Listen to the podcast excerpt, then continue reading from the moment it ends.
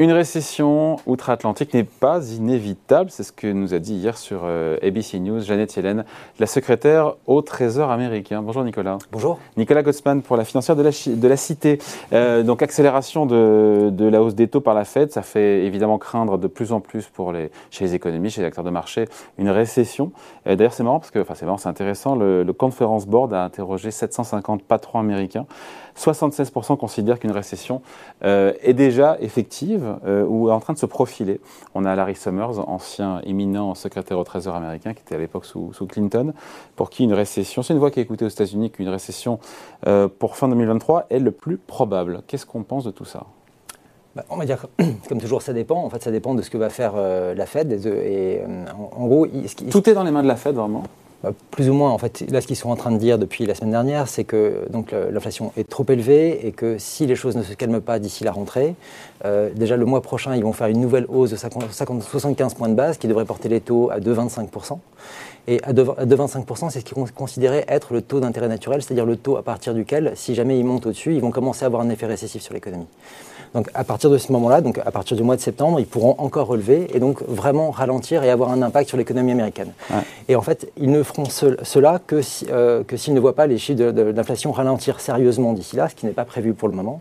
Et donc, on devrait aller au-dessus en termes, du coup, pardon, en termes de hausse, euh, enfin des Fed Funds, on devrait aller plus haut. Je voyais encore une fois, j'en ai parlé avant avec Eric Chenet, oui. les, les, la prévision des membres de la Fed pour la fin d'année, c'est 3,4%. Donc on va quand même largement au-delà du taux neutre. C'est ça. C'est-à-dire euh, le taux neutre, c'est celui qui ni ne favorise, ni ne soutient, ni ne pénalise l'activité. C'est ça. Et pour 2023, ils annoncent pour 3,8%. Donc là, d'aller quand même bien au-delà et donc effectivement, en gros, de provoquer un ralentissement assez sérieux sur l'économie américaine et éventuellement d'éviter une récession. Pour le Elle est prête à y aller coûte que coûte la... Ah, je, je, pense que si les, les, chiffres de l'inflation ne baissent pas significativement d'ici là, ils iront. Ils, euh, ils iront sur ce terrain-là. Par palier de 75 bases, qui est, euh, 75 oui, ce qui est, points de base. Ce qui est, ce qui est assez mais... élevé. Mais là, je pense que ce qui est quand même euh, assez important, c'est de voir le niveau du point de départ de l'économie américaine. Parce que là, on parle de récession actuelle. Quand je regarde les chiffres euh, depuis le début de l'année, on a eu au premier trimestre, alors qu'on a eu un PIB négatif aux États-Unis, on a eu 1,6 million de créations d'emplois au premier trimestre. Mm. Là, sur le mois d'avril et le mois de mai, on a eu 800 000 créations d'emplois. Ça ne ressemble pas beaucoup à une récession. On va dire que le niveau de création d'emplois aujourd'hui aux États-Unis est quand même très très élevé.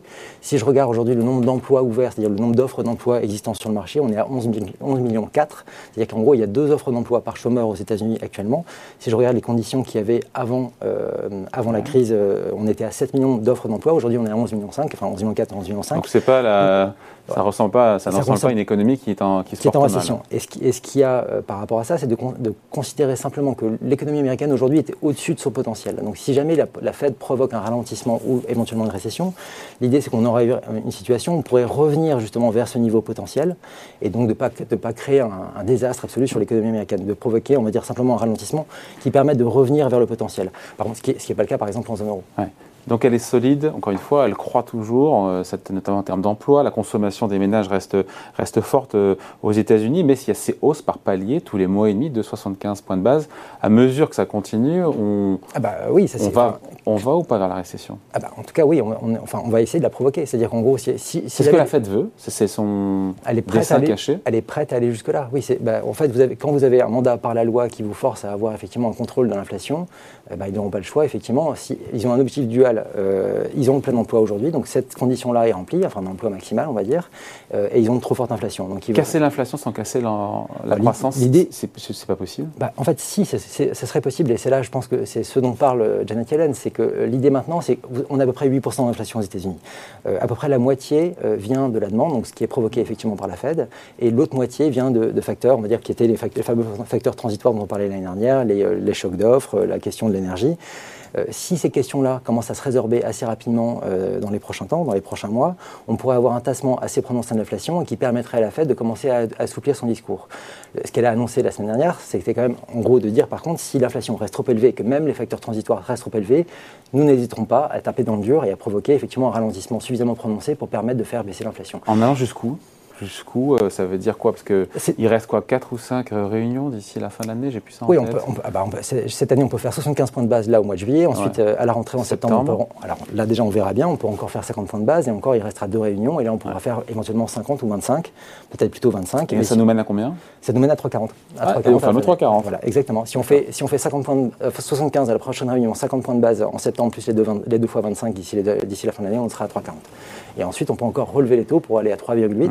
Et ce qui est intéressant, c'est qu'ils annoncent donc 3,8 pour 2023 et après ils annoncent une baisse pour la suite, en considérant qu'effectivement, là, de toute façon, le niveau qui est projeté actuellement est celui qui est, euh, qui est suffisant pour provoquer un ralentissement suffisamment prononcé pour arriver de nouveau à une inflation de 2% pour la suite. Tout ce qu'on dit là n'est pas invalidé si l'inflation se met vraiment pour le coup à... Pardon, si la croissance se met vraiment à ralentir et qu'on se rapproche de, la récession. Est-ce que le discours ne changera pas de la Fed elle tiendra, elle tiendra mordicus, même si elle voit des destructions d'emplois mensuellement bah Justement, ça, je pense que c'est un petit peu le, le, le coussin de sécurité qu'ils ont, c'est que pour le moment, s'ils provoquent un ralentissement, ils vont faire baisser le niveau d'offres d'emploi disponibles. Encore une fois, on a un niveau tout à fait historique avec 11 millions 4. Si jamais on revient de ce million d'11 millions 400 000 euh, offres d'emploi sur le marché, si vous ralentissez l'économie, c'est d'abord ces offres d'emploi qui vont commencer à, baisser, et ensuite euh, on attaquera effectivement dans le dur avec des, gens, des, entreprises qui peuvent licencier. Mais là, on n'est pas encore là. Il y a vraiment un coussin de sécurité qui est assez important. L'offre, de, l'offre, enfin la demande euh, pour, pour l'emploi aux États-Unis, pour l'instant, elle est à un niveau historiquement élevé. Mmh. Donc on a vraiment une marge de sécurité pour le moment. Évidemment, la problématique par rapport à ça, c'est qu'on est avec des chiffres en direct, que souvent ces chiffres peuvent être révisés à la baisse et qu'on peut sous-estimer euh, l'impact que peut déjà avoir euh, la politique de la Fed sur l'économie américaine. Et ça, c'est un problème.